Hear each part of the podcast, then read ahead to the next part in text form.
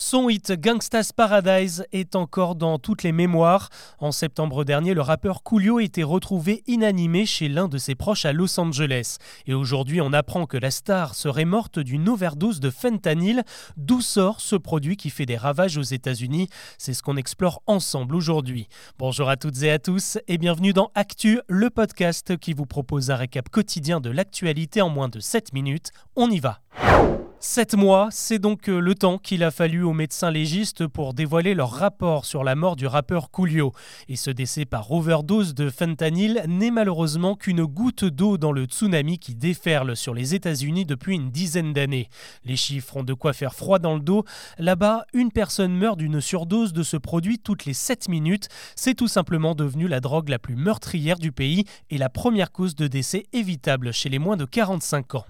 Mais alors de quoi s'agit-il exactement?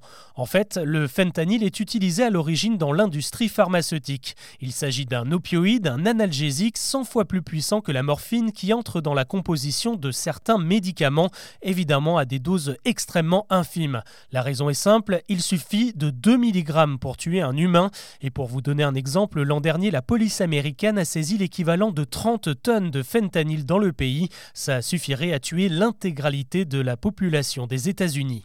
Alors là, vous vous demandez sûrement ce qui peut pousser un toxicomane à prendre autant de risques. Eh bien la raison, c'est que le fentanyl est beaucoup plus facile à produire que l'héroïne et donc beaucoup moins cher. Il est aussi 50 fois plus puissant.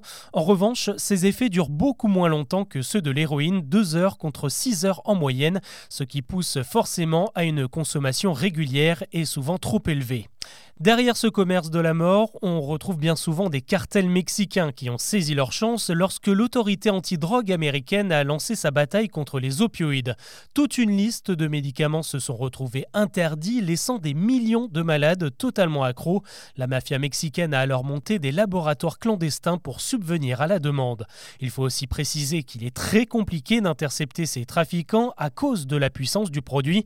Comme je le disais, quelques milligrammes suffisent, du coup une seule voiture avec le coffre rempli de fentanyl pourrait suffire à alimenter le marché américain pendant un an.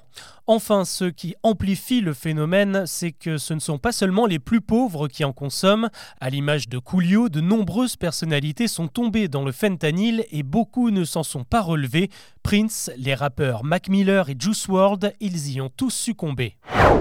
Allez, plus léger, on parle des vacances de Pâques. Elles débutent aujourd'hui pour la zone A et pour les autres, c'est un week-end de trois jours qui s'annonce. Et une question reste en suspens, y aura-t-il de l'essence pour ceux qui comptent voyager? Eh bien la réponse, c'est oui, à condition d'anticiper, surtout si vous habitez en région parisienne. En Ile-de-France, 25% des stations manquent d'au moins un carburant. Ailleurs, ça va mieux, avec seulement 6% de pénurie. D'ailleurs, le terminal pétrolier de Marseille a été débloqué ce matin. La grève a repris dans la raffinerie de Gonfreville en Normandie. La justice a suspendu l'ordre de réquisition. Les opposants à la réforme des retraites restent donc mobilisés et malgré une baisse des manifestants dans les cortèges hier, un nouveau mouvement est annoncé pour le 13 avril. Pour les syndicats, il faut envoyer un message fort au Conseil constitutionnel qui se penchera sur la validité de la réforme le lendemain, le 14. Bilal Hassani interdit de concert à Metz. Cette affaire remonte à mercredi. Le chanteur a dû annuler son show programmé dans une ancienne église reconvertie depuis pas mal d'années en salle de spectacle. L'organisateur de l'événement a renoncé par précaution après des menaces de plusieurs groupes identitaires contre le chanteur icône de la communauté LGBT. Hier, la justice a décidé de réagir. Le parquet de Metz a ouvert une enquête pour menaces de délit contre des personnes en raison de leur orientation sexuelle et pour des provocations à la haine, entre autres. Attention, si vous êtes sensible au pollen, la nature s'en est donné à cœur joie cette semaine puisque leur proportion a doublé. Désormais, 60 départements sont placés en impact sanitaire élevé. C'est principalement dans l'est du pays. Dans les détails sur la partie nord, il s'agit de pollen de bouleau et de frêne. Plus au sud, là, par contre, on a un combo de cyprès, de platane et de chêne. Soyez donc prudents si vous êtes sujet à des allergies. C'est à prévoir dans votre futur budget lecture. Les ministères de la Culture et de l'Économie ont signé aujourd'hui un arrêté qui vise à augmenter le montant des frais de port pour l'expédition de livres. La mesure prendra effet en octobre. Il faudra régler au minimum 3 euros pour une commande inférieure à 35 euros. Ça concerne les livres que vous pouvez acheter sur Amazon ou sur des sites de librairie. En fait, cette demande provient directement des libraires qui facturent en moyenne 4 euros pour rentrer dans leurs frais. En face, Amazon avec sa force de frappe, pouvait ne demander qu'un centime symbolique. L'État a donc décidé de couper la poire en deux. Ce sera 3 euros de frais de port pour tout le monde. Une bonne nouvelle maintenant pour tous les fans de Star Wars. Aujourd'hui, Disney a confirmé la mise en route de trois nouveaux films pour le cinéma. Il ne s'agit pas d'une nouvelle trilogie, mais de trois histoires indépendantes. Dans l'une d'entre elles, on retrouvera Rey, l'héroïne des derniers épisodes, qui tentera de reformer l'ordre Jedi. Un autre projet, lui, nous emmènera sur les traces du tout premier Jedi, 25 000 ans avant l'intrigue que l'on connaît. Et enfin, le dernier film, lui, se situera juste après la mort de Dark Vador. Par contre, il faudra patienter pour les dates de sortie. Dans l'actu ce vendredi, on reparle culture avec une expo événement à Paris aujourd'hui. Après euh, San Francisco et Houston, c'est à la Villette que le pharaon Ramsès pose ses bandelettes pour euh, les cinq prochains mois.